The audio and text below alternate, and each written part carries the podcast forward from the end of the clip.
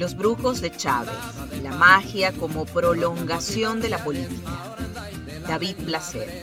El círculo más íntimo de Juana de Dios pertenece a hombres y mujeres agradecidos de sus favores. Los asistentes a sus rituales aseguran haber presenciado escenas insólitas. Yo vi cómo sacaba gusanos negros del ombligo de un enfermo que le habían hecho una brujería.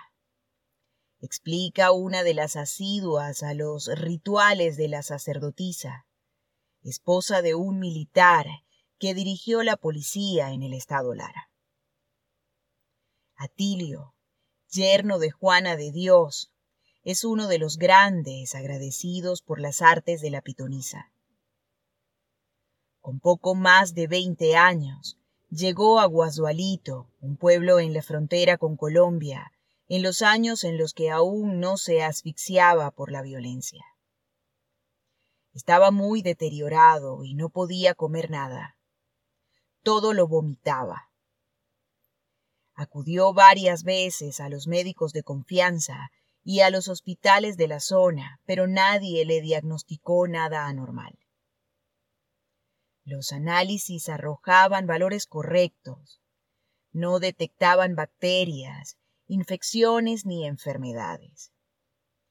Pero su estado empeoraba y comenzó a vomitar hasta el agua que bebía.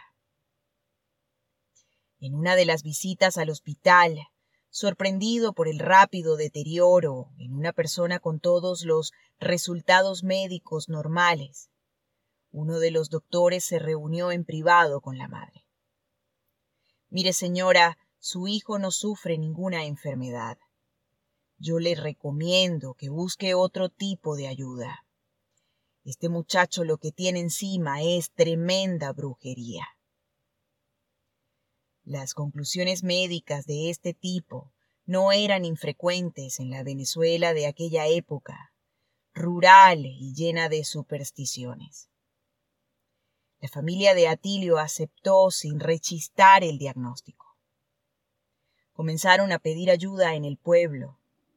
Necesitaban un brujo, algún experto en deshacer hechizos y maleficios. En Guasdualito recomendaron a la familia acudir a la montaña de Sorte, donde debían preguntar por Juana de Dios, experta en curar este tipo de maleficios. Estaba a punto de morirme cuando Juana de Dios me vio. Se molestó y empezó a decir, ¿Cómo me traen a este hombre así aquí? Está casi muerto. Recuerda a Tilio un hombre amable y robusto treinta años después. A la sacerdotisa no le gustaba recibir a enfermos al borde de la muerte. Temía que por el pueblo se corriera el rumor de que los pacientes fallecían en medio de la consulta. Pero la familia insistió en que necesitaba su atención. Juana de Dios encendió el tabaco e invocó a los espíritus que le comunicaron que el hombre tenía una brujería montada en su propio pueblo.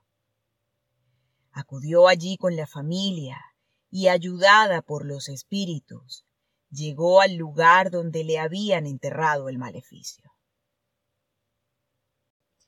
Mandó a desenterrar en un lugar junto al río, al lado de un árbol, y allí encontramos algo espeluznante. Una lata de leche en polvo, con una chola mía y unas plumas de samuro. Era la brujería que me estaba matando. Así que quemaron todo eso, y esa misma noche pude volver a comer, explica Atilio. Con el paso del tiempo las cosas han cambiado en sorte. El culto a María Lionza se ha transformado con la nueva realidad social. Los brujos de la zona ven con resquemor el cambio en el perfil de los devotos. Cada vez acuden más santeros cubanos y venezolanos. Los hombres van sin camisa, las mujeres a menudo lucen bikini. Los orillas están presentes en casi todos los altares y van ampliando su presencia en sorte, donde hasta hace pocos años dominaban los espíritus autóctonos de indios, negros y libertadores. También se comienzan a hacer sacrificios de animales al borde de los ríos, una práctica de la santería cubana hasta hace poco inusual en estas tierras. A pesar de ello, las ánimas autóctonas siguen bajando con mayor frecuencia que el resto, el negro Felipe, el cacique Guaycaipuro o Simón Bolívar son los más invocados. Pero recientemente un nuevo espíritu comienza a ser protagonista. Habla de política, del futuro del país, de los cambios que necesita la sociedad venezolana. Baja triste, decepcionado, Dice que ha sido traicionado por todo lo que han hecho y están haciendo los que le acompañaron en vida en su proyecto político. Explica John Petricelli, estudioso del fenómeno y autor del documental María Lionza, Aliento de Orquídeas. Petricelli ha convivido con los brujos de sorte, con los espiritistas y también con los devotos que acuden allí para purificar su alma y para buscar respuestas. Para él tampoco hay duda sobre el nuevo fenómeno de la montaña. Es el espíritu de Chávez.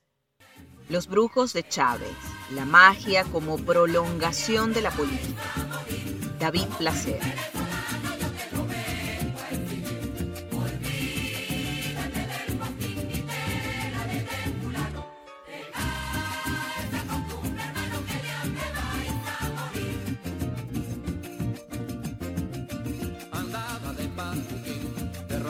Los reales